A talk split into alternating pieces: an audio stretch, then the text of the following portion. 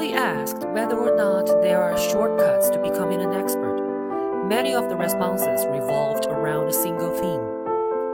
The quickest path to expertise is to take direct action, get a lot of experience, and work your ass off. There may be some mental or physical tricks that you can use to save a little bit of time, but major shortcuts just don't exist to becoming an expert. There is a lot of emphasis on trying to accelerate the path to success by spending a ton of time studying the methods of those who have succeeded before us in the hope that we will be able to avoid many of the mistakes they made. Said by Jonathan Fields.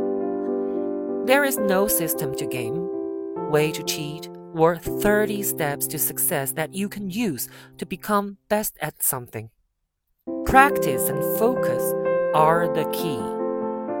Yes, you should learn necessary things such as the safety procedures before you do something dangerous like rock climbing or strenuous like running a marathon, but just get out there. Go for a climb, go for a run. Learn from what you did, not what you read.